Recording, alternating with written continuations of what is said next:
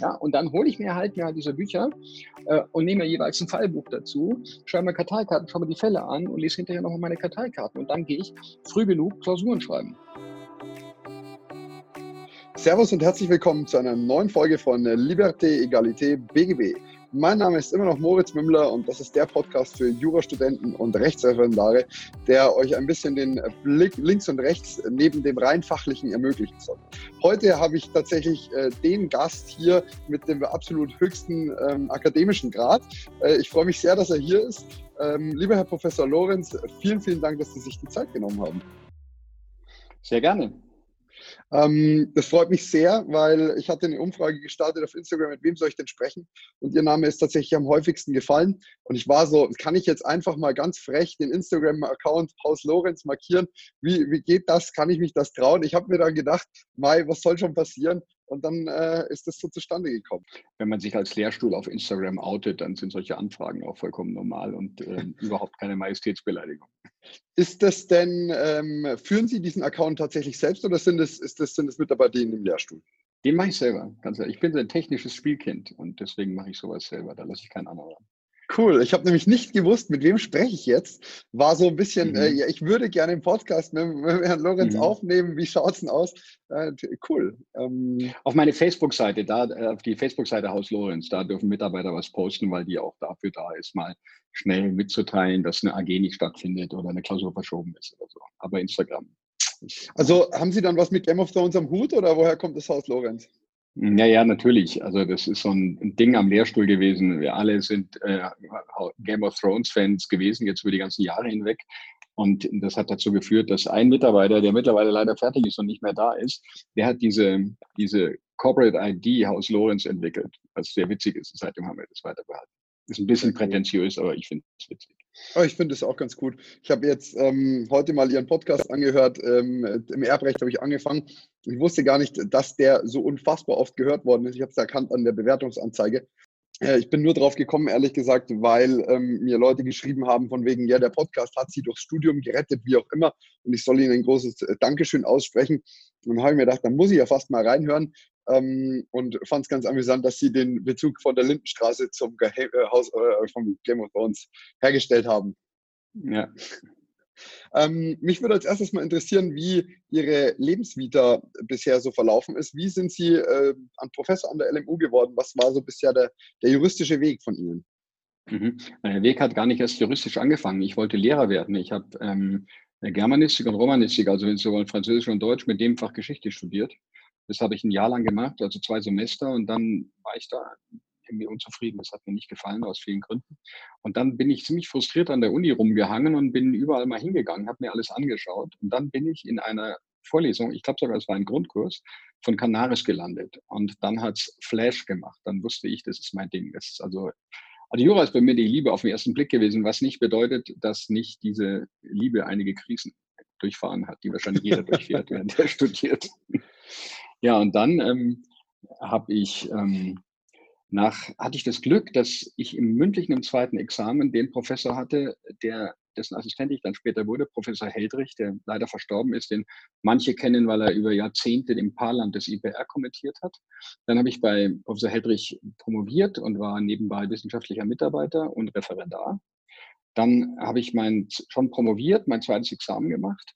Damals hatte man noch mehr Zeit, weil der Referendar nur zwei, von irgendwie ging damals zweieinhalb Jahre, also war länger. Da konnte man zwischendrin pausieren. Ich habe da pausiert und dann so eine kleine schmutzige Doktorarbeit dazwischen geschrieben. Und hm, als ich dann fertig war mit dem zweiten, ähm, da war ich nun schon promoviert, hatte ein zweites Examen und dann hat sich eigentlich die Frage gestellt, äh, willst du an der Uni bleiben oder willst du nicht an der Uni bleiben? Denn wenn man schon promoviert ist und ein zweites Examen hat, dann hat es keinen Sinn, an der Uni zu bleiben, ohne jetzt diesen weiteren Weg zu gehen.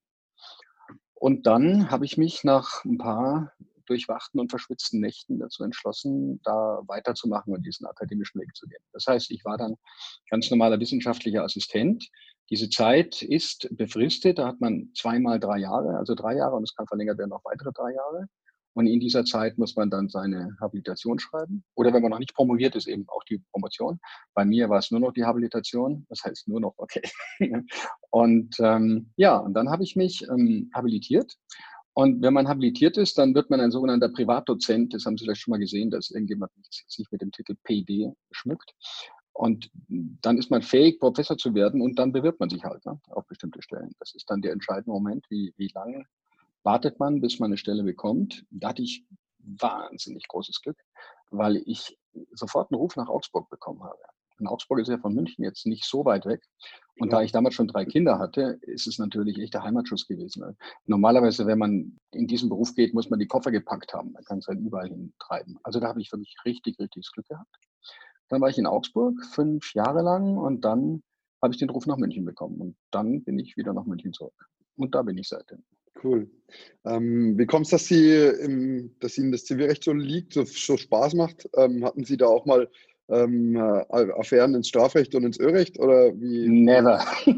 Nein. Kennen Sie den bösen Spruch zwischen Unterschied zwischen den beiden Rechtsgebieten? Zivilrecht ist wie Schach, ähm, öffentliches Recht ist wie Mühle und äh, Strafrecht ist wie Mensch ärgert. Das darf man eigentlich nicht sagen. Aber ich bin durch und durch Zivilist. Also mich haben schon von Anfang an diese, diese abstrakten Gedankenstrukturen im Zivilrecht, die haben mich fasziniert. Also ich habe mich tatsächlich, das klingt jetzt ein bisschen blöd, nicht, dass ich sonst nichts anderes machen würde, aber äh, ich habe mich schon ins BGB verliebt und in die juristische Denkweise. Ja. Mhm. Ja, das, ehrlich gesagt merkt man ihre Arbeit das auch an. Ich, ich, erinnere mich an einen Moment im Repetitorium. Ich war jetzt nicht so der Bücherwurm, dass ich alle Bücher irgendwie verschlungen hätte, wie auch immer. Aber es, es gab eine, ich, ich kann Ihnen nicht mehr genau sagen, was es war, aber es gab eine Ansicht, die von Ihnen geprägt war und äh, bei, bei der ich erst drei, vier Mal überlegen musste, dass ich verstanden habe, wie, wie kommt man denn dazu, fand es aber dann unfassbar schlüssig und habe mir gedacht, Mensch, äh, auf sowas wäre ich auch mal gern gekommen. Zwar nicht das erste Mal gerne in der Klausur oder im Examen, aber ich, ich fand, ich, ich kann total nachvollziehen, was Sie, was Sie damit meinen. Ähm, denn es ist jetzt keine Hexerei, aber es ist halt so, dass, dass diese, dieser Beruf, den ich habe, ähm, die, also der, der Segen daran ist die Freiheit, dass man einfach nicht, wie zum Beispiel ein Anwalt unter dem Druck steht, einen Fall nach dem anderen zu bearbeiten, sondern ähm, dass man Zeit hat, über Dinge nachzudenken. Das, ist, das macht Spaß. Ja, wenn wir schon dabei sind, wie schaut denn Ihr, Ihr Professorenalltag aus? Also wenn, wenn Sie jetzt sagen, Sie haben Zeit, über, über Dinge nachzudenken, denke ich mir schon, dass Sie noch mehr zu tun haben, als den ganzen Tag da zu sitzen und zu grübeln, welche Norm vom BEB ist eigentlich missinterpretiert. Naja, so läuft Wissenschaft auch nicht. So läuft es nicht. Erstens mache ich ja nicht nur das BGB oder das Zivilrecht. BGB ist ja zu eng gesagt für Zivilrecht, sondern ich mache vor allem auch internationales Privatrecht und Rechtsvergleich und das ist auch ein spannendes Forschungsgebiet. Aber Sie haben jetzt, Sie wollten ja wissen, wie so mein durchschnittlicher Tag läuft oder wie war die Frage? Genau, so was, was, was machen Sie als Professor? Ich meine, klar, Sie halten okay. Vorlesungen und Sie müssen die vorbereiten, aber mehr kann ich mir persönlich darunter noch nicht vorstellen. Mal, mal hier eine, eine Veröffentlichung, das stelle ich mir sehr stressig vor alles. Ähm, also die, wenn wir mal ganz kurz die gesetzliche Aufgaben, meine gesetzlichen Dienstpflichten nehmen, dann ist das Forschung und Lehre und genau das mache ich.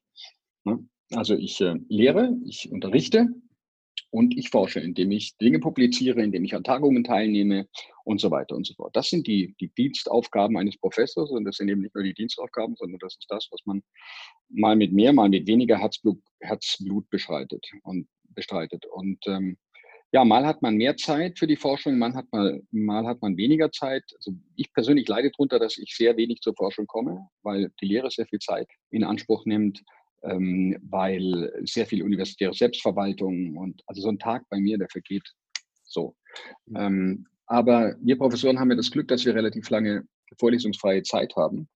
Sie merken, ich sage nicht Semesterferien, ich sage vorlesungsfreie das, Zeit. Äh und diese Zeit zwischen den Vorlesungszeiten, die nutzen wir Professoren vor allem, um unsere wissenschaftliche Arbeit zu machen. Da schreiben wir die Kommentare, die Bücher, da gehen wir auf die Kongresse, da halten wir die Vorträge und dergleichen. Mhm. Woran arbeiten Sie denn gerade, was ein bisschen größer ist, was mir ein bisschen mehr Zeit erfordert? Ja, ich habe also aus persönlichen Gründen, ich habe ich in den letzten fünf Jahren nicht so viel publiziert. Das hat familiäre Gründe. Ich habe meine Mutter, die äh, sehr krank war, sehr lange gepflegt und, und mhm. bin dann nur auf Notprogramm gelaufen. Deswegen bin ich leider mit meinem Zeug ein bisschen im Rückstand. Ich arbeite gerade an der Neuauflage von Schuldrechts allgemeiner Teil. Okay. Ähm, daneben habe ich im Münchner Kommentar gerade das Verbrauchsgüterkaufrecht neu äh, kommentiert, im Beck OK, äh, das ähm, den allgemeinen Teil des IPR und so weiter. Also es dauert was los, aber zurzeit steht auf dem Programm Schuldrecht.at Neuauflage, die ist lang überfällig. Cool. da bin ich mal gespannt. Schau ich mal rein, wenn, wenn das soweit ist. Ähm, Kann nicht schaden, ne? absolut nicht, absolut nicht. Ich bin jetzt auch, wie gesagt, ich bin jetzt auch ein bisschen angesteckt mit den Vorlesungen, ähm, die, die sie ins Netz stellen, weil ich muss aktuell nach Regensburg pendeln. Ich wohne in Neumarkt, das ist zwischen Nürnberg und Regensburg in der Oberpfalz mhm. und ich pendel nach Regensburg ins Referendariat und ich, ich höre okay. sowieso nur mhm. Hörbücher, Podcasts, wie auch immer und ähm, die haben aber meist keinen juristischen Bezug, sondern einen anderen fachlichen. Ähm, ja. Und jetzt habe ich mir gedacht, Mensch, im November ist äh, zweites Staatsexamen, wäre doch mal ganz clever, wenn du einfach mal dich wieder ein bisschen berieseln lässt. Wenn du dann mal zwei Minuten abschaltest und schaltest irgendwann wieder ein, ist nicht ganz so tragisch. Aber ähm, so die Zeit ein bisschen zur Wiederholung zu nutzen, glaube ich, könnte ganz gut klappen für mich. Ähm, mich würde tatsächlich interessieren, wie es dazu kam, dass Sie entschieden haben, die, die, Ihre Vorlesungen jetzt ins Netz zu stellen. Denn auch das war eine Frage, die uns über Instagram gestellt worden ist. Mhm. Also das war so, ich habe Ihnen ja vorhin schon im Zusammenhang mit Instagram gesagt, dass ich so ein technisches Spielkind bin. Ich bin so ein Early Adapter. Wenn es irgendein technisches Gag gibt, dann muss ich den haben und ihn ausprobieren. Schon immer so. Und es war mal so, dass es gibt ein E-Lab.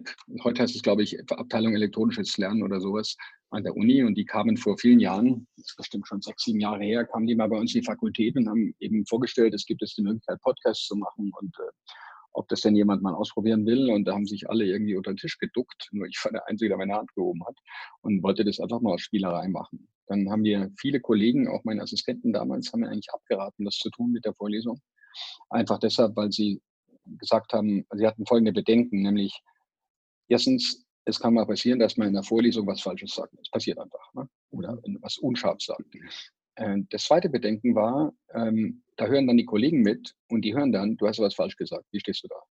Das dritte war, man hat möglicherweise die Schere im Kopf. Nicht man, also auch mir passiert das manchmal, dass ich in der Vorlesung Vulgärausdrücke benutze, die man besser nicht benutzen sollte, die einfach so aus dem Impuls kommen. Klar. Ähm, und alles das, das waren so die Bedenken, dass sozusagen das Wort in der Welt ist, anders als das gesprochene Wort im Hörsaal, das sich einfach so verpflichtet.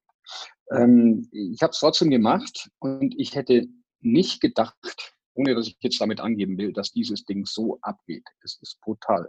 Die Downloadzahlen für den Podcast gehen durch die Decke. Ich habe im letzten Jahr 350.000 Downloads gehabt. Das ist ja, Das ist ja. absolut, äh, ja. äh, absolut nicht. Ich kann mir vorstellen, dass das nicht zu erwarten war. Dabei ist es ja, das ist ja jetzt nicht irgendwie besondere elektronische Lehre oder sowas, sondern es ist einfach nur eine verdammte Vorlesung, die halt aufgezeichnet wird. Es ist so ein bisschen ist gering. Es ist so ein bisschen nach dem Vorbild, ähm, ich weiß nicht, ob der Name Gary Vaynerchuk Ihnen was sagt, das ist so ein sagt äh, nix, ne. amerikanischer Unternehmer, der äh, praktisch immer ein Videoteam dabei hat, das eigentlich nur seinen Alltag begleitet, weil er sagt, die Dinge, die ich sowieso tag, das sagt, das könnte auch mehr Leute interessieren. Und für sie ist es einfach mhm. nur, ich stecke mir ein Mikrofon an und, und stelle es ins Internet. Wenn sie ja, die das wollte ich jetzt nicht wollen bei mir, das mich durch den ganzen Nein, nein, Tag selbstverständlich nicht, selbstverständlich nicht. Ja. Also das war einfach nur ein Versuch und ich habe weiterhin nicht die Schere im Kopf. Für die Qualität meiner Vorlesungen hat das einen Vorteil, weil wenn man weiß, dass die Vorlesung aufgezeichnet wird, bereitet man sich besser vor. Also jetzt mal, ne, wenn ich keinen Podcast mache und sonst irgendwas und mal irgendwie das letzte Bier schlecht war am Abend davor, und ich nicht keine Zeit hatte oder keine Lust hatte, mich vorzubereiten, dann kann ich in einer normalen Vorlesung, sage ich, naja, die 90 Minuten, die halte ich durch, dann ist halt mal nicht so gut. Ja. Aber wenn man weiß, dass das Ding aufgezeichnet wird, dann hat man schon eine andere Qualität von Folien und von Konzentration. Selbstverständlich.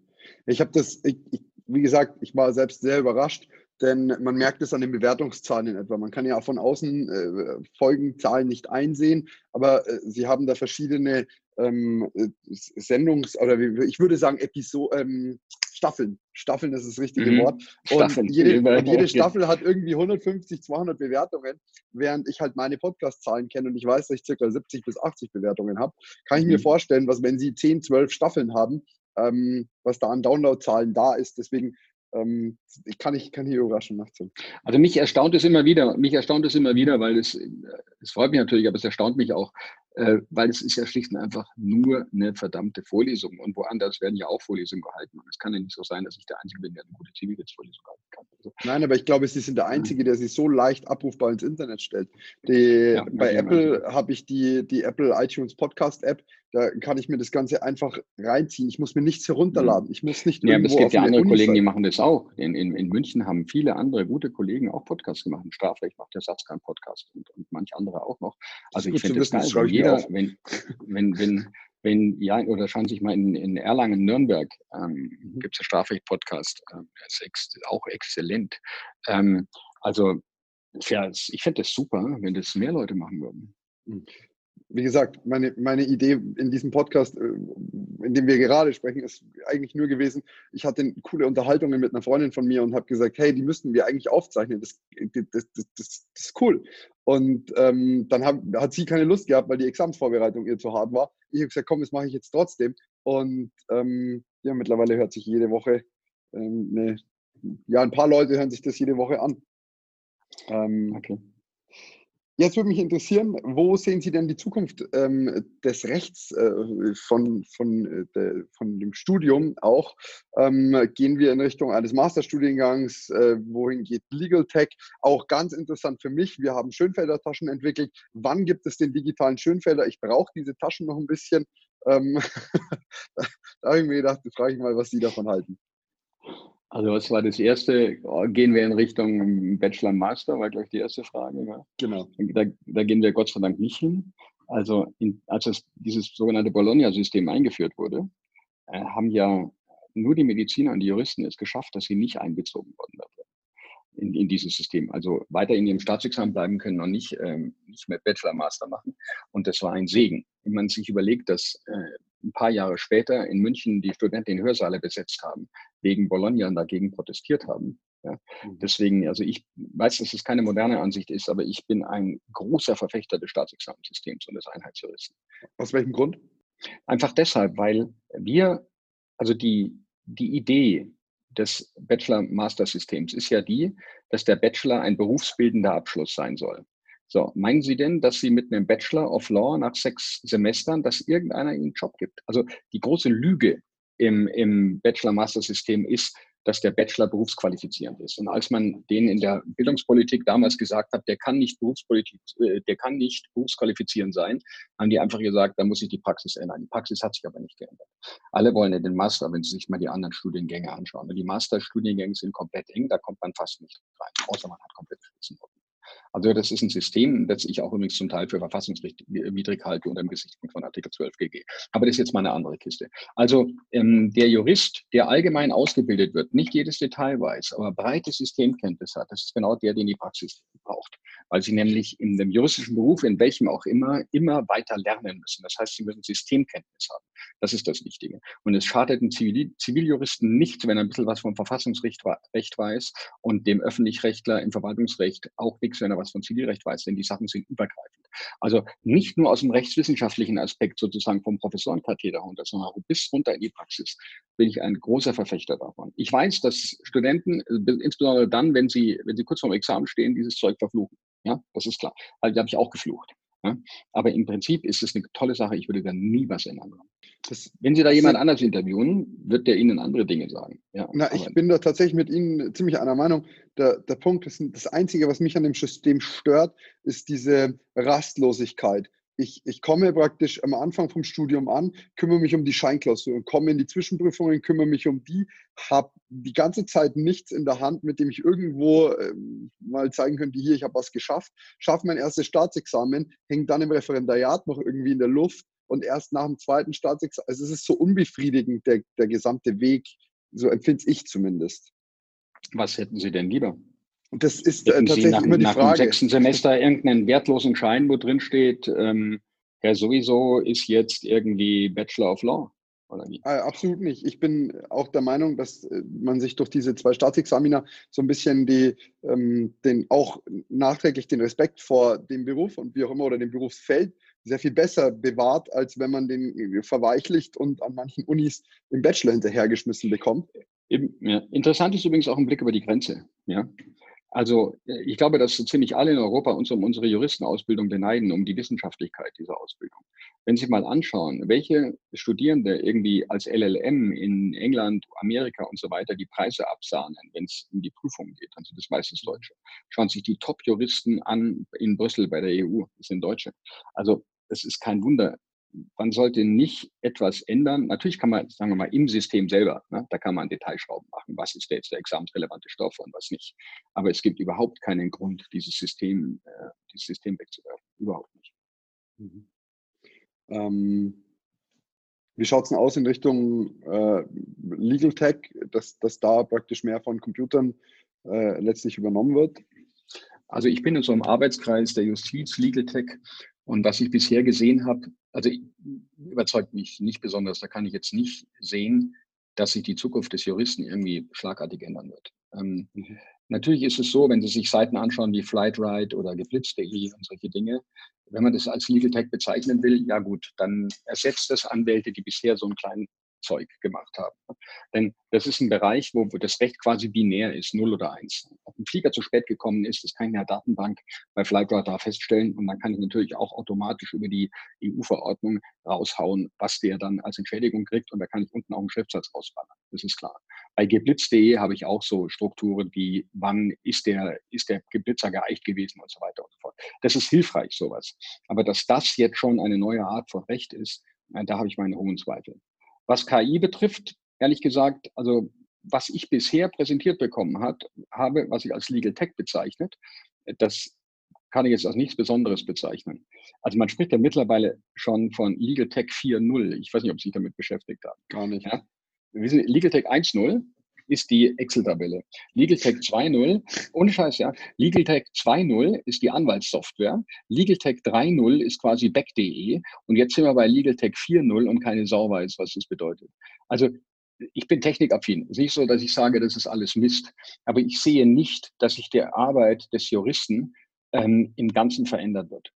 Ganzen verändert wird. Es kann sein, dass etwa im Bereich von M&A, wo heute haufenweise ähm, äh, neu eingestellte äh, Anwälte irgendwie in Data Room geschickt werden, äh, um äh, Daten des zu kaufenden Unternehmens sich anzuschauen, ähm, dass das vielleicht automatisiert werden kann, meinetwegen. Aber äh, ich finde jede technische Entwicklung gut, aber ich glaube nicht, dass sich umstürzend etwas ändern wird. Das glaube ich nicht. Ein Freund von mir ist gerade nach Amerika gegangen, weil er einen sehr, sehr großen ähm, Job in einem, oder beziehungsweise er gründet jetzt ein sehr großes Startup mit, mit äh, sehr, sehr, sehr, sehr viel Kapital.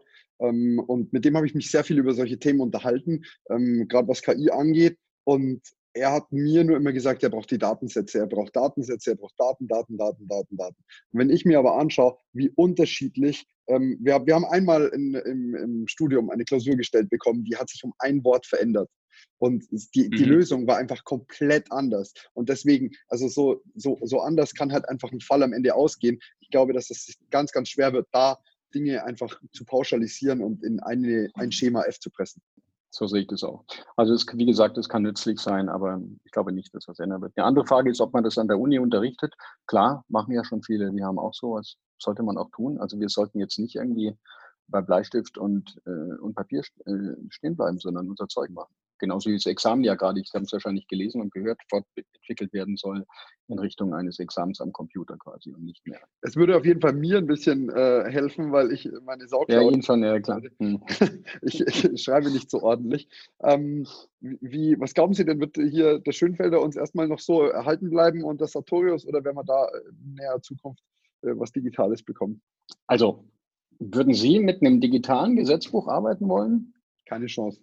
Ne? Also wenn ich eine Norm anschaue, speziell eine Suche, mache ich nur, nur am Computer. Ich nehme ein Gesetzbuch quasi nur in die Hand, wenn ich wirklich blättern muss und was suchen muss, ähm, oder im Hörsaal. Ne? Ich renne auch nicht mehr mit dem Schönfeld herum. Aber wenn ich wirklich wissenschaftlich arbeite dann oder auch einen komplexen Fall löse, dann blätter ich doch, nehmen Sie an, ich habe einen GOA-Fall oder so. Ja? Dann will ich doch die, das berühmte ein Paragraphen vorher, ein Paragraphen danach ja. oder vielleicht zwei danach, damit ich doch einen Überblick habe. Und den Überblick habe ich nur auf Papier. Also ich, das, es gibt ja, meinen digitalen Schönfelder gibt es, schauen Sie bei Back Online rein, fertig aus. Ja, also, ich kann ihn nur nicht benutzen persönlich. Ich bin einfach echt nicht in der Lage, ihn für eine Hausarbeit oder eine Falllösung anständig zu verwenden. So. Und so geht es mir auch und der das kann, der soll das tun. Fertig. Ne? Mhm. Nee, ich bin jetzt nicht so dieser Papierfanatiker, dass ich sage, ich lese Sachen nur noch, ich nehme nur Buch in die Hand und wie auch immer. Das ist nicht, das ist nicht meine Welt. Da bin ich schon ähm, sehr, sehr computergeprägt. Aber wenn ich einen, einen Gesetz, also Arbeit mit einem Gesetz hat für mich was mit, alleine mit den Kommentierungen, alleine das Reinschreiben, wenn ich mir vorstelle, das müsste ich jetzt auf einmal auf dem iPad machen, oder, oder wie auch immer, das, das ist für mich nichts. Also ich habe auch so ein haptisches Gefühl im Gesetz. Also ich weiß, dieser Paragraph war unten rechts zum Beispiel. Und ja. es verstört mich komplett, wenn es in der Neuauflage verschoben wird oder so. Das kann ich nicht ausstehen. Hasse ich, wirklich. Wenn das Druckbild ändert, tötet mich. Ich hatte zwei Neuauflagen direkt vom Examen. Die letzte habe ich eine Woche vorher einsortiert und ich habe echt gedacht, bitte, bitte, dass nichts aus diesen Gesetzen drankommt. Es war im, PAG und so weiter. Ich habe nur gehofft, weil ich wusste einfach, ich finde es nicht. Ich behaupte ja, dass es kein Zufall ist, dass die Erscheinungstermine der Nachlieferung äh, an die Examenstermine gekoppelt sind. Ich glaube, dass der Deckverlag ja. das absichtlich macht. Aber das ist sowas, meine Idee. Sowas kann ich mir echt vorstellen. Jetzt ja. sind wir schon dabei. Ich sollte unbedingt einmal erwähnen, ähm, ähm, ich habe erst nicht gewusst, worum es hier geht. RTFL. Ähm, ich glaube, ich ja. weiß es jetzt. Read the fucking law. Äh, wie ist es denn Read the fucking law, ja. Das ist etwas, was ich in der Vorlesung immer rumbrülle. Und es geht um Folgendes. Ähm, und da steckt eigentlich eine sehr ernste Sache dahinter. Zunächst zu dem Ausdruck. Wenn Sie in irgendeinem Forum im Internet irgendeine Frage stellen, die Sie in der Gebrauchsanweisung lesen können, also so Blödfragen, ja, dann finden Sie immer drunter RTFM, Read the fucking Manual. Und deswegen dieses RTFL, Read the fucking Law, nach dem Motto, frag doch nicht rum, ist dann schon mal ins Gesetz. Und ähm, es geht darum, dass man lernt, strukturiert mit dem Gesetz zu arbeiten. Und ich möchte, dass die Studenten lernen, dass sie sich gigabyteweise Speicherplatz im Kopf sparen können, wenn sie einfach nur das Gesetz lesen lernen und die Systematik lernen. Leute lernen Sachen auswendig, die im Gesetz stehen. Sie lernen Gliederungen, die, wenn man das Gesetz lesen kann, im Gesetz stehen. Und ich merke es im Hörsaal, natürlich verzeihlich bei Erst- und auch noch bei zwei Semestern. Ich merke es im Hörsaal, dass ich die Leute was frage, was genau in dieser Norm steht auf die ich gerade hingewiesen habe. Und die Leute manchmal nicht fähig sind, also sie können natürlich den Text lesen, aber ihn zu verstehen, ja, das, das klappt einfach nicht. Und also sind ganz wichtig, ich fange den Satz nochmal an. Bei mir hat's BIM gemacht, im fünften Semester irgendwann, als ich endlich die Struktur des Gesetzes verstanden habe. Und eben weiß, dass ich auch bei komplexen Fällen einfach nur das Gesetz lesen muss. Ganz banale Geschichte. Also haben Sie, nehmen Sie an, Sie haben einen komplizierten Examensfall. Und da steckt, was weiß ich, das ist ein Kaufrechtsfall, da ist ein Sachmangel drin und dann ist noch irgendwie eine Duldungsvollmacht und irgendwas. Dann holen Sie sich die Anspruchsgrundlage, wenn es um sehen wir es geht um Zahlungsanspruch, nehmen Sie für 33.2 und dann sagen Sie Vertrag zustande gekommen. Dann weiß ich, ah, Moment, da geht es um Stellvertretung, das Problem habe ich da rein, das da, das da, das da. So, dass sich sozusagen ein Fall modularisiert aufbaut, wenn man nur dem Gesetz folgt. Und als ich das verstanden habe, da hat es bei mir Bring gemacht, dann konnte ich jede verdammte Klausur lesen. Und da will ich hin dass die Studenten nicht Zeug auswendig lernen, wie blöd oder Mindermeinungen sich reinballern oder diese Meinungsstreite. Die Studenten sagen mir immer, ah, ich muss die ganzen Meinungsstreite auswendig lernen. Keine Sau verlangt ihnen in der Examensklausur eine Meinungsstreit. Niemanden interessiert es, was Canaris dazu gesagt hat und Flume dazu und, und ich dazu. Das ist vollkommen uninteressant. Es geht darum, am Gesetz, straight, gut gegliedert, dass der Korrektor immer den juristischen Gedankengang sieht, einen Fall runterzulösen. Darum geht es. Und das ist RTFL, nämlich mit dem Gesetz arbeiten. Und da möchte ich gerne hin. Und deswegen sage ich das immer. Ich bin, ich habe, das ist lustig, vorgestern habe ich, äh, oder nee, gestern habe ich eine Evaluation im Hörsaal machen, gemacht, also machen müssen, die müssen wir machen. Und bei einigen Anmerkungen habe ich gelesen, ich sei immer so streng, ich wäre wär immer so wütend, was ich eigentlich bin ein ganz lieber Mensch. Aber ich glaube, ich habe dieses Jahr im Hörsaal häufig mal die Leute angebrüllt, und zwar tatsächlich, weil ich, ich, ich stehe im Hörsaal, stelle eine Frage und da sitzen irgendwie 300, 400 Leute und schauen nach vorne, anstatt dass sie ihr Gesicht verdammt nochmal zum Gesetz runterwerfen und, und, äh, und da reinschauen. Ja? Und das ist RTFL. Und wenn man, das ist natürlich so ein blöder Hashtag, aber wenn man, wenn man versteht, was damit gemeint ist und versucht mal hart am Gesetz zu arbeiten, dann hat man sehr schnell viel Erfolg. So, ich möchte den Podcast kurz für Werbung in eigener Sache unterbrechen. Um diesen Podcast am Leben zu halten, ist die Unterstützung von The Loyal One, der Tasche für deinen Schönfelder und deinen Sartorius in den verschiedensten Farben, absolut nötig. Die Tasche ist nicht nur elegant, nützlich und absolut hochwertig, sondern sie ist auch der perfekte Begleiter durch dein Studium, Referendariat oder das Praktikum. Du kannst sie jetzt mit Podcast 10 exklusiv 10% Rabatt unter www.theloyalone.de sichern und alle Taschen werden auch direkt mit einem Standfuß für deinen Schönfelder oder Sartorius geliefert. Und wenn wir schon bei Werbung sind, dann würde ich dich bitten, diesen Podcast bei iTunes zu bewerten oder ihn direkt bei Instagram in deine Story zu posten. So hilfst du uns zu wachsen und weiterhin spannende Gäste für den Podcast zu bekommen, denn mit jedem bisschen Reichweite erreichen wir natürlich interessantere Gäste. Ich bedanke mich jetzt schon mal für deine Unterstützung. Zusammen sind wir mehr und viel Spaß mit dem Rest der Folge. Wenn man jetzt sagt, ähm, für mich persönlich ist es so, mir fehlt oftmals Struktur. Ich muss sagen, im Jurastudium tue ich mich noch leichter als einfach auf einem blanken Blatt Papier, wenn es um irgendwas anderes geht, weil ich zumindest gewisse Prüfungsschemata vorgegeben habe, in die ich mich halten kann und praktisch so einen roten Faden habe. Ähm, wie würden Sie denn jetzt an die Sache herangehen, wenn man sagt, eigentlich ist meine Arbeit mit dem Gesetz ganz okay, ich hätte sie nur gerne noch wesentlich besser und ich habe bereits verstanden, dass im Gesetz eigentlich fast, fast alles drinsteht, was ich für eine Klausurlösung brauche. Also wie, wie, wie schafft man es, da noch besser zu werden? Denn mir fällt jetzt nicht gerade ein, ich kann jetzt ja schlecht das ganze BGB gelesen haben. Es geht ja nicht darum, das ganze BGB zu lesen, um Gottes Willen. Ja. Meinen Sie, ich habe jedes ganze BGB gelesen? Ich kann ein paar Paragraphen, aber, ich würde, aber ich, ich, ich würde die anderen finden. Ich weiß sogar bei den Paragraphen, mit denen ich dauernd arbeite, nicht immer zwingend die Hausnummer. Das ist nicht das Problem, sondern es geht um die Frage, wie gehe ich an so etwas ran? Ähm, und dann sind wir wahrscheinlich auch schon beim juristischen Lernen, wenn ich Ihre Frage da mal erweitern darf mit Ihrem Einverständnis. Klar, sehr gerne. Ähm, ja, ähm, ich glaube, dass man, um das Gesetz zu verstehen, natürlich eine Anleitung braucht. Die Anleitung bekommt man, wenn eine Vorlesung gut ist, aus einer Vorlesung. Deswegen verstehe ich, habe jetzt alle möglichen Ratgeber auf YouTube und so weiter gibt es. Es gibt ja haufenweise Leute, die ihren Rat geben über das Jurastudium. Deswegen verstehe ich nicht die Leute, die, dass Leute den Rat geben, ich gehe nie in die Vorlesung, ich bin kein auditiver Typ. Das ist überhaupt nicht die Frage. Sondern die Frage ist, dass man in die Vorlesung geht und sich versucht, von dem, was der Dozent idealerweise versucht rüberzubringen, etwas zu verstehen. Denn natürlich, wenn ein Dozent nur das Gesetz vorliest, dann kann ich auch nach Hause gehen. Oder sein Lehrbuch vorliest, kann ich auch nach Hause gehen, kann ich auch alleine. Und wenn man dann in der Vorlesung etwas gehört hat und glaubt, verstanden zu haben, dann muss man das in einem Lehrbuch nacharbeiten. Und wenn man es in einem Lehrbuch nachgearbeitet hat, dann muss man Fälle üben. Über genau, und zwar kleine Fälle, über genau diese Probleme. Und der Weg dazwischen, zwischen ähm, also Vorlesung, Lehrbuch und ähm, dann den Fall lösen. Der Weg dazwischen ist, das Gelesene zu verarbeiten. Und ähm, das macht man am besten, indem man das, was man liest, in Karteikarten zusammenfasst. Diese Karteikarten, die kann man hinterher wegschmeißen. Der Sinn der Karteikarten ist natürlich, tut man das nicht und wiederholt damit, aber der Sinn der Karteikarten ist, dass man durch die Hand, das kann Ihnen jeder Psychologe sagen, durch die Hand besser lernt. Und dann wiederholt man das und dann macht man die Fälle dazu. Und dann bekommt man diese Struktur dann bekommt man sie in der Tat. Viele Leute sagen immer, und das ist auch, ich weiß nicht, die Studenten wollen heute nicht mehr lesen.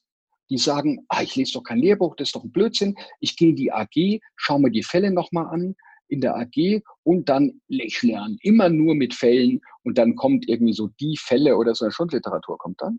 Ja, und man meint, dass man damit Examen besteht. Man kann ohne Fälle zu üben, besteht man kein Examen, aber nur mit Fällen allein auch nicht. Und das macht mir große Sorgen, dass die Studenten das einfach nicht mehr machen oder machen wollen. Ich weiß nicht, besteht eine Scheu zum Lösen, sind sie zu faul? Auf jeden Fall ist der Weg, den ich gerade gesagt habe, den auch, der auch mein Erfolgsweg war und viele andere, ist dieser Weg, erscheint manchen möglicherweise zu langsam. Er ist es aber nicht. Wenn man es so macht, macht man es nicht nur einmal oder maximal zweimal.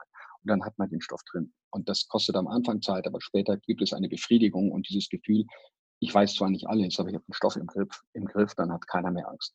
Dann kommt auch dieses Heulen und Zähneknirschen nicht mehr, wo die Leute dann irgendwie zwei Jahre vom Examen zum Rep gehen und sich für teures Geld irgendein Zeug äh, erklären lassen, das entweder selbstverständlich ist, weil man es eigentlich schon wissen könnte oder im Lehrbuch schon steht, oder so abgespaced ist, dass es im Examen keiner brauchen wird.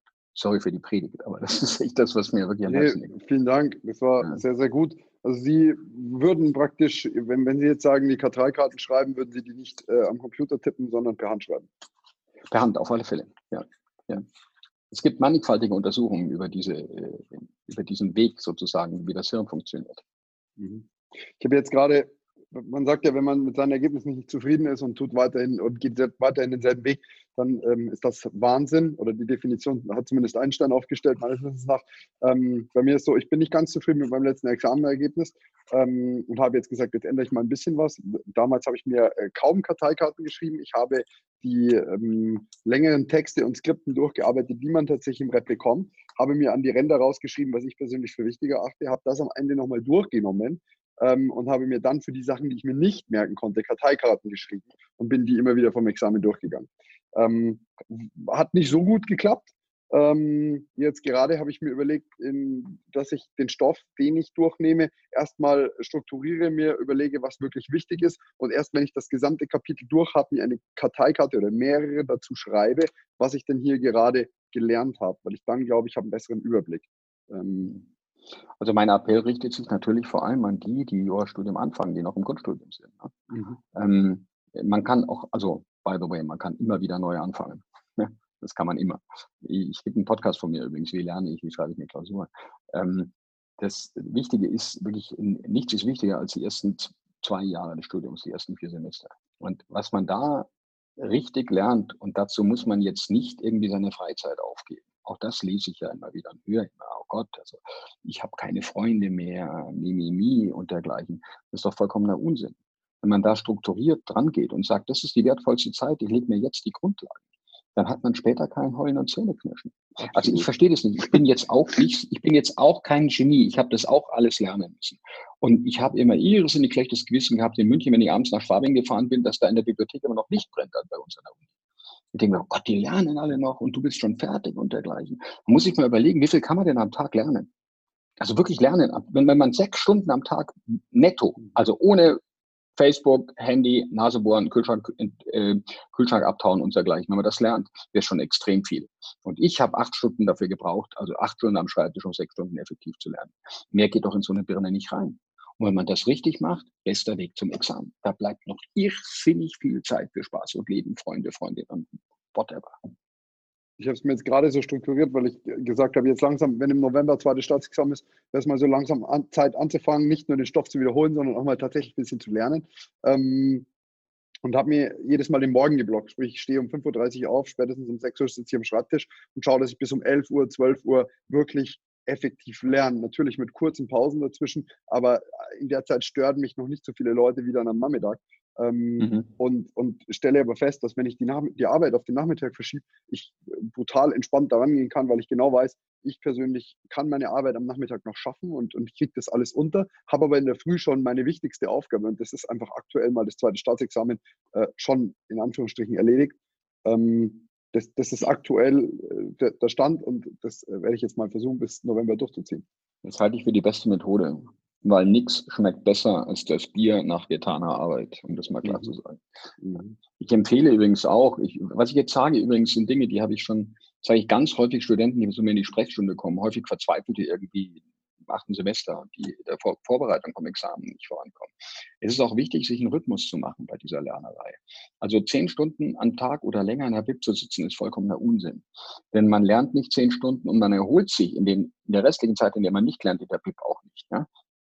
da, da ist man ein bisschen in, in, Instagram, Facebook oder was weiß ich, aber es keine wirkliche Erholung. Also ich habe mir immer eine strikte Zeit genommen. Das ist Lernen und das ist Freizeit. Bam. Und wenn man das trennt, und dann kann es auch mal sein, dass man einen Tag hat, wo einfach nichts in die Birne geht, einfach einen schlechten Tag hat.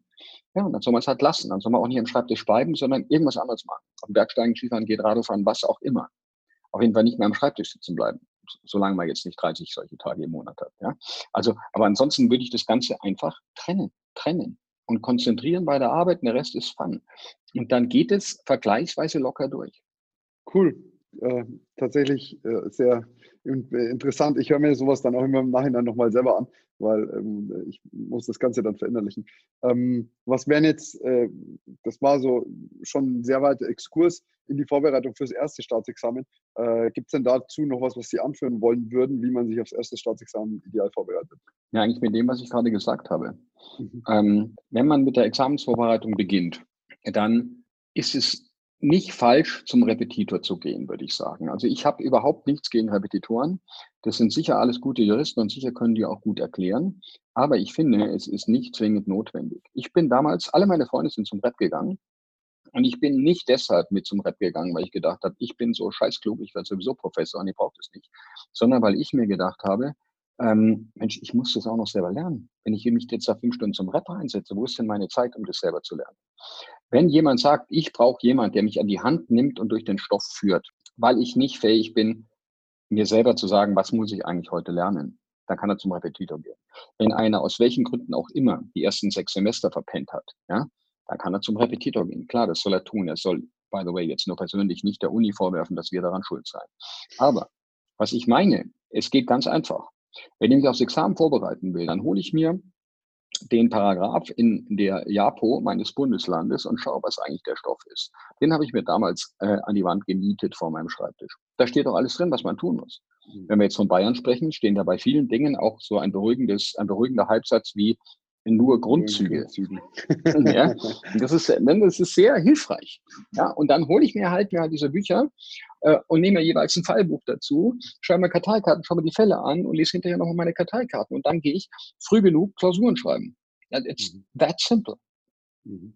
Ich habe zu dem äh, Japo-Thema mal eine, eine Podcast-Folge gemacht, sehr früh schon, in der ich eigentlich ziemlich genau nur die Japo vorgelesen habe und gemeint habe, äh, sorry, ich war selbst blöd genug, es nicht zu tun, aber jetzt genau. hier für alle, die hier zuhören, seid nicht, seid nicht wie Moritz, hört es hört euch an, schaut euch die Japo an, dann wisst ihr, was. was genau, schaut euch die Japo an und das ist der zweite Rat, den man einfach geben, gehen, geben muss, Struktur, Struktur, Struktur und ihr müsst keine Meinungsstreite lernen. Müsst ihr nicht. Ja? Ähm, interessant ist übrigens auch, den, ähm, die Aufgabe, die die Prüfer bei der Korrektur bekommen. Also wenn wir Examensklausuren korrigieren, dann kriegen wir so eine Anweisung für die Prüferzettel, der hängt vor der Musterlösung. Und da steht, ich bringe es jetzt auswendig nicht genau hin, aber da steht drin, dass vor allem auf Kenntnis der Struktur und des juristischen Handwerkszeug zu achten ist, nicht auf Einzelwissen. Das ist die Korrekturanweisung. Auch doch ähm, ganz trostreich zu hören, oder? Ich habe es jetzt nicht wörtlich zitiert, ich habe es auf dem Kopf möglicherweise ein bisschen verändert, aber der Sache nach steht da das drin. Mhm ja, ähm, kommt darauf an, wie strukturiert man als Mensch ist. Äh, ich, ich, lerne es seit 2020, das ist ein großer Vorsatz von mir. Und aktuell äh, ziehe ich brutal hart durch. Aber ich mhm. bin noch ein kleiner Padawan. Ähm, was ändert sich denn auf dem Weg zum zweiten? Also klar, ich bin jetzt im Referendariat. Ähm, mhm. wir, wir müssen jetzt auf einmal andere Klausurenarten schreiben. Äh, so viel Zeit für Materielles bleibt nicht mehr, aber Genau. Was, was also im, ja, im, zweiten Examen wird es materiellrechtlich nicht, bestimmt nicht schwerer. Im Gegenteil, ich würde sagen eher einfacher. Es kommen halt noch ein paar Rechtsgebiete dazu, ähm, die man im Studium nicht oder nicht intensiv gehabt hat. Zum Beispiel ZBO haut natürlich viel mehr rein. Und was weiß ich, im öffentlichen Recht kommt vielleicht irgendwie, was nicht, Wasserrecht und so ein Zeugs da dazu. Ich weiß nicht, was dann in Bayern noch am Lehrplan steht. Ähm, Steuerrecht. Ansonsten, ja gut, Steuerrechtsklausur, die eine. Okay. Das ist übrigens die einzige Klausur, einzige, einzige Mal, wo ich beim Rep war und das hat sich gelohnt. Ich war vom zweiten Examen im Steuerrecht beim Rep für diese eine Klausur und bingo, genau das kam dran. Also insofern das ist das einzige Mal, wo ich sozusagen meine Unschuld verloren habe, zum Rep gegangen bin und es hat sich gelohnt. Ähm, ja, also ich, ich glaube vor allem, dass im zweiten, im zweiten Examen es um die Zeit geht. Ne? Schaffe ich um fünf Stunden so einen Fall runter zu, runterzulabern. Ähm, Im zweiten sind irgendwelche gewagten Analogien und Wissenschaften überhaupt nicht gefragt. Einfach nur Standard. Wichtig ist übrigens auch dabei, wie auch im ersten Examen immer, denken, was will der verdammte Korrektor von mir? Wenn man, wenn, er, wenn man einen gewissen Fundus an Problemen drauf hat, dann zieht man eine Klausur an. Haha, okay, da willst du raus. Okay, gut. Ja, kriegst du, wenn du es haben willst, so ungefähr. Ja. Also das zweite war für mich damals, aber ich muss ehrlich sagen, mein zweites ist jetzt schon eine Weile her. Ja. ja. Bin nicht befugt, da Tipps zu geben. Aber das zweite ist eher eine Sache der Masse und weniger eine Sache der Qualität, würde ich sagen. Bei mir ist eher das Problem nicht, dass ich nicht fertig werde, sondern dass ich zu früh fertig bin. Und ich ganz genau weiß, super, hast wieder die Hälfte vergessen. Alle anderen um dich herum schreiben noch. Ähm, das einzig Schöne ist irgendwie, man, man hat noch diese, dieses ganz beruhigende Gefühl, ach, nächstes Mal, wenn ich länger schreibe, dann kriege ich garantiert alles aufs Papier. Ja, nein, es ist jedes Mal das gleiche Spiel. Mhm. Ja, vielleicht sollte man dann so ein paar Standardprobleme lernen. Ne? Also ja. Es werden ja eigentlich Hauptsachen, gerade im zweiten gibt es ja hauptsächlich um Standardprobleme. wenn man die so punktuell lernt, was weiß ich, in der Strafrechtsklausur, gibt es auch haufenweise Skripten, so wie die klassischen Revisionsprobleme. Bam, bam, bam, bam, bam. Tatbegriff, äh, Klageverbrauch und sowas. Das, das, das war mein, meine Erfahrung damals. Aber nochmal, mit mir über das Referendariat zu reden, Ach, ist ein bisschen ja. mit Opa reden. Alles gut. Ähm, ich habe jetzt auch mehr öffentlichen Druck, muss ich gestehen, weil wenn ich hier so einen Podcast betreibe, wollte ich jetzt nicht zwingend äh, dann mein zweites nicht bestehen. Äh, das ist ja, wer das Maul ähm, aufreißt, ja. Wer das Maul aufreißt, ja. Das, aber wie gesagt, das äh, bringt auch ein bisschen Vorteile für, für den ja. Schweinehund. Ähm, wie schaut es denn aus äh, bezüglich einer, also nicht, was mich angeht, aber es wurde gefragt, ob man bei ihm promovieren kann, wenn man nicht an der LMU war. Das steht in der Promotionsordnung der LMU und im Übrigen auch auf meiner Homepage unter Promotionen. Sprich, die ähm, Person, man, die gefragt hat, lieber gleich nicht, weil wer das nicht gelesen hat, ist selber schon. Nein. ja, äh, man qualifiziert sich schon dadurch durch das Selberlesen in der Tat und seine Informationen über das Studium nicht aus Jodel zu holen. Ähm, also man muss halt, wenn man an der LMU promovieren will, die Voraussetzungen für die Promotion erfüllen. Und das bedeutet neun Punkte in entweder im ersten oder im zweiten Examen. Mhm. Ja. Wenn man bei mir promovieren will, dann sollte man sich bei mir in der Sprechstunde anmelden. und sollte nicht wie folgt kommen, ich hätte gern Doktortitel, haben Sie ein Thema, sondern man sollte mit einer Idee schon kommen. Ich würde gerne promovieren und äh, über dieses oder jenes Thema. Was nicht heißt, dass man dann darüber berät und darüber gemeinsam nachdenkt oder so. Ja, cool. Im Übrigen habe ich einen Hals, habe ich, im Übrigen habe ich einen Hals voller, voller Doktoranden gerade. Also nicht, dass jetzt da alle ankommen. Das kann ich mir gar nicht vorstellen, Herr Lorenz, überhaupt nicht. ähm, eine abschließende Frage. Ähm, wie, äh, bereit, wie lange brauchen Sie äh, Vorbereitung für Ihre Vorlesung? Ähm, also es kommt drauf an. Also, aber ich Podcast muss oder auch, nicht mit Podcast? ja, ah, nee, also Qualität mache ich eigentlich immer. ähm, aber in der Tat, naja, also wenn es mit Podcast ist, dann müssen die Folien ganz genau stimmen. Sonst äh, haue ich halt eine Folie weniger rein, gibt es auch eine Tafel und so. Aber ich würde sagen, selbst auf den Grundkurs, den ich nur wirklich schon ein paar Jahre mache, eine Stunde vor jeder Vorlesung brauche ich auf alle Fälle. Das Zeug entwickelt sich ja weiter. Man ändert die Folien, man macht was Neues rein, man lässt es weg und dergleichen. Bei anderen Vorlesungen, die ich selten erhalte, Erbrecht, internationales Privatrecht und andere Dinge, da setze ich mich schon anderthalb Stunden hin vorher, auf alle Fälle. Ja. Also eine gute, wenn man eine gute Vorlesung sieht so aus, als sei sie mühelos. Mhm, absolut, wie bei allem. Ja, und wenn etwas mühelos ausschaut, steckt wahnsinnig viel Arbeit drin. Keiner macht irgendwas mühelos. Das stimmt. Dann herzlichen Dank für Ihre Zeit. Ähm, jetzt würde ich Ihnen noch das letzte Wort an die Studenten geben und, oder, und Restreferendare und bedanke mich ganz, ganz herzlich für Ihre Zeit. Alles klar, letztes Wort. Habt keine Angst, haut rein. Ciao, danke. Ciao, Servus, vielen Dank.